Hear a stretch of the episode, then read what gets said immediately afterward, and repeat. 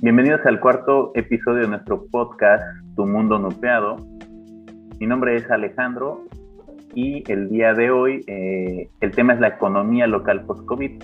Y para hablar de ello tenemos con nosotros al presidente de la Coparmex, Sergio León. Muchísimas gracias Alejandro, un placer estar con ustedes. Muchísimas gracias por invitarme a este cuarto episodio del podcast de la revista Look. Nos da mucho gusto tenerlo con nosotros. Y este, pues hay inquietudes, ¿no? Porque sabemos que la pandemia cambió muchas cosas a nivel mundial. Y entre todo esto, pues la economía fue algo pues de lo más afectado. Y en Quintana Roo, siendo un estado que se alimenta del turismo, sufrió un golpe fuerte, aunque hay muchas industrias que sí lograron salir beneficiadas, como el área médica, eh, y hasta tienen que ver con la comercialización ya de algún este, producto que, se ve de necesidad, ¿no? Para, para poder reactivar ciertas actividades. Cuál es el panorama económico que podría esperarse en los próximos meses para Cancún. Pues mira, la verdad es de que hemos estado viendo que afortunadamente pues nuestro destino ha salido favorecido. La oferta gastronómica, de infraestructura, nuestras playas, el servicio de nuestra gente, eh, pues ha sido muy importante para repuntar eh, el, recibir a todos estos turistas nacionales e internacionales. El color del semáforo que estamos ahora en verde también nos ayuda mucho y yo creo que el mensaje que se tuvo, que se cuidó mucho, este, aunque el gobierno federal nos puso en semáforo rojo, pues aquí se mantuvo en verde, digo en, naranja, perdón. Y yo creo que es esto, este fue un tema que, que envió un mensaje positivo para que pudiéramos recuperar a estos turistas nacionales e internacionales y de alguna forma mantenerlos. Eh, las expectativas o los números indican que muy probablemente de un turismo de 20 a 25 millones que recibimos anuales en nuestro estado, podamos cerrar entre 15 y 18 millones este año. Entonces, eso, esos son números favorables, positivos. Cabe destacar que, pues bueno, hay dos factores importantes o hay dos piezas importantes. La primera es, para que podamos cerrar estos números como nosotros necesitamos, debemos de seguirnos cuidando. Debemos de seguir cuidando los lineamientos, eso es básico, es sumamente importante. Y dos, subirnos a este tren de las vacunas para los rezagados. Todo este tema de la salud junto con la economía solamente van pegados y solamente van a ir hacia adelante siempre, siempre y cuando cuidemos estos dos puntos en este primer tema. Sigue cuidando los lineamientos sanitarios, este, no provocar fiestas tumultuosas sin que existan eh, los cuidados correspondientes. Y la segunda es de que debemos de pedirle a quienes no se han vacunado que se vacunen, a todos estos rezagados. Esto nos va a permitir que continúe un semáforo verde, porque además hay que tener memoria hay que remitirnos a la historia. Y del 2020 al 2021, pues nos descuidamos en las fiestas decembrinas y tuvimos un muy mal enero, un muy mal febrero, y luego lo mismo hicimos en, en primavera, en Semana Santa, en Semana Santa, y nos repercutió en el verano. Y el segundo punto, este, que es muy importante, pues también es hablar de que estamos en una fase de reactivación, más no en una fase de recuperación económica. ¿Y por qué hablo de esto? Porque estuvimos pagando rentas, salarios, impuestos, este, estuvimos generando gastos durante un aislamiento el año pasado y sobre una recuperación que fue paulatina o una reactivación que fue paulatina. Ahorita ya estamos viendo que estamos con una reactivación más fuerte, pero utilizamos créditos de las empresas, utilizamos créditos personales, utilizamos las, las tarjetas de crédito para poder salir adelante. ¿Esto, ¿Esto qué significa? Significa como una economía familiar, una economía de la casa. Teníamos nuestros famosos ahorritos y los utilizamos. Ahora tenemos que recuperarlos. Entonces, esa es la perspectiva que tenemos ahorita los empresarios. Este, esto es a lo que le estamos apostando, a seguir trabajando en, mensajes de conciencia ciudadana y en hacer un hincapié que estamos en una etapa de reactivación y que esperamos que si nos cuidamos, podríamos entrar el próximo año en una etapa de recuperación. Sí, la verdad es que eh, la gente que yo creo que recuperó sus empleos, como bien menciona usted, pues no ven muchas veces la parte del empresario, ¿no? Que pues quienes ahora sí que por alguna razón se tentaron el corazón, muchos o muchos pues ahora sí que están eh, agradecidos con el trabajo que hacen los colaboradores que tienen de años y años y años con ellos, pues es lo que mantuvo eh, a, muchas familias, ¿no? ahora es que durante meses que hubo eh, meses muy duros, ¿no? Pues hay hoteles que cerraron en su totalidad, ¿no? Y pues sí, yo creo que hay, algo que usted menciona que es clave y es muy, muy importante, es un tema de reactivación, no de recuperación, ¿no?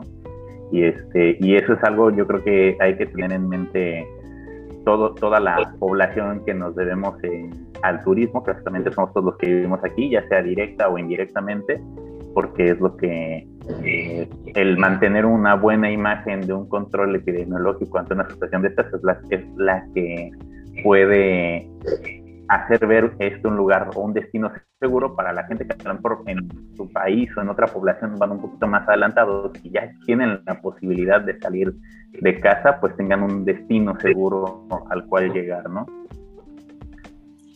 Totalmente. Sí. Otra pregunta, después de la pandemia, ¿hay algún tipo eh, o un tip más bien que como empresarios podamos tomar para prevenir un repunte de casos, adicionalmente al tema de la, de la vacunación, que, es algo a lo que usted hizo mucho énfasis? Sí, pues bueno, yo creo que el, el, tema es de que independiente de que lleguemos al 100% de los ciudadanos mexicanos vacunados, este, es muy importante entender que pues el virus todavía no se ha ido, que seguimos viviendo con él, que muy posiblemente pues, no vamos a llegar ni siquiera a un punto de, erradicarlo, porque como hemos visto, vienen las nuevas cepas, vienen las nuevas olas de contagio y, y pues vamos a tener que empezar a entender que debemos de empezar a vivir con el tapabocas, con el gel, con la sana distancia y esto va a ser muy importante para salvaguardar la salud y la economía. Son dos, son dos, dos puntos importantes este tema y lo que podamos avanzar en materia de salud.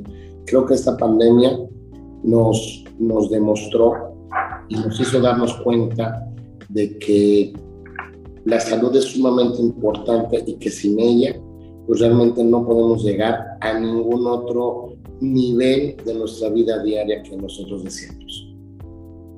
Ok. ¿Y usted considera que es un buen momento para iniciar un negocio o cuándo sería un momento ideal para empezar un buen negocio? Mira, definitivamente yo creo que siempre es un buen momento como empresarios, siempre es un buen momento para emprender, siempre es un buen momento para crear. Este, dicen que hasta lo, hasta lo maluco es bueno. Entonces, hasta los momentos que parecen terribles son las áreas de oportunidad. Y yo creo que podemos hablar de muchísimos ejemplos exitosos que hubo durante esta pandemia. Yo creo que voy a, hablar de uno de los más famosos, que fue la venta de cerveza durante el aislamiento. Cuánta gente no se, no se logró de hacerse de dinero revendiendo altos costos la cerveza y al final es, un emprendimiento. Este, cuánta gente de repente tuvo en las manos una distribución de la empresa 3M y resultó que era como si tú tuvieras una gasolinera o mejor, o si tuvieras una farmacia o mejor, porque tenías en tu poder este, el poder comprar de primera mano como distribuidor autorizado unos tapabocas que se necesitaban para cada una, para cada uno de los mexicanos y que además te duraban 24, 48, 72 horas, ¿no? Entonces, siempre hay un momento. Hoy lo que estamos haciendo con precisamente con tu programa, con tu podcast, lo que ustedes están haciendo con Revista Nube en esta parte digital, existía.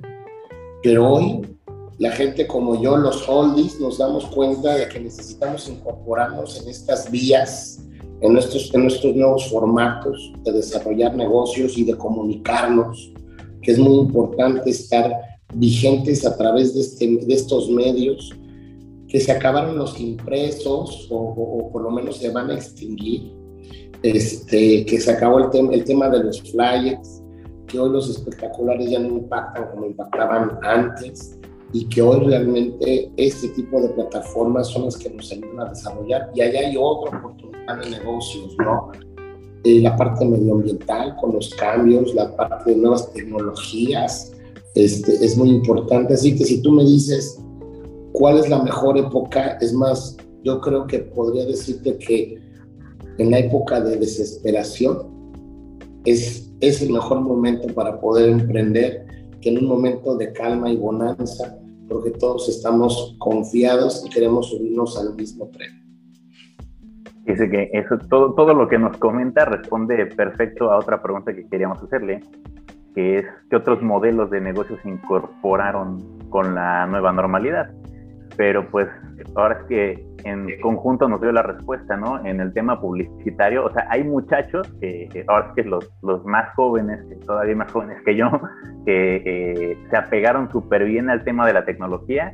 ¿Y cuántos muchachitos hay hoy en día que se vuelven, ya no, no, no, es como la novedad de los influencers, pero son embajadores de marcas de hoteles, de restaurantes, de tiendas locales, ¿no? de comercios locales y pues ahora sí que tienen su pequeño negocio, emprendimiento, son sus propios jefes de alguna manera y muchas veces estos a su vez pues este, proporcionan otros pequeños eh, empleos, ¿no? Para el editor de video, para un editor de audio, para un creador de imagen. Entonces, sí, sí, sí, efectivamente hay, hay todo, todo un, un catálogo de, de, modelos de negocio, ¿no? Para, para, para, emprender, ahora es que es, adaptarse y, y, crecer, ¿no? Definitivo, yo creo que la cantidad de oportunidades que existen son impresionantes y yo creo que nada más es voltearlas a ver para desarrollarlas? Eh, somos una revista que, digital que está dirigida a jóvenes principalmente y nos gustaría que les dejara algún consejo para todos ellos que, pues son jóvenes o quieren emprender un negocio o quieren empezar a estudiar una carrera y ahora sí que la pandemia vino a, a mover todas, todos estos asuntos, ¿no? a, lo mejor no se visionaba a futuro, pues yo quiero ser bombero, médico, piloto, y la pandemia ha hecho sí valorar esas profesiones, pero también ha visto que se puede sacar mucho provecho de otras tantas, ¿no? Entonces, ¿cuál cree usted que sería un buen consejo para los jóvenes? Wow, la verdad que mire, mi consejo va a venir muy largo y te lo voy a platicar con una anécdota. Empecé a estudiar economía, no pude terminar economía porque no tenía dinero para poder mantenerme Así que tuve que estudiar administración de empresas para poder trabajar de semana y pagar la universidad los fines de semana y me dedico al comercio exterior. El camino realmente nunca está dicho, ¿no? Lo vamos forjando cada día con nuestras decisiones, lo vamos forjando cada día con nuestros esfuerzos, con nuestras ganas de hacer. Este, hoy, pues, como, como bien sabes, soy presidente de Coparmex. Coparmex es una fuerza empresarial que, que, trabaja en incidir en cambios positivos para los ciudadanos, para los empresarios, para el país. Entonces, ya pasamos de economía, administración, a comercio exterior y ahora en una, en una etapa de, de, acompañamiento de las empresas a, a un nivel este, público, a un nivel político, a un nivel ciudadano, a un nivel empresarial.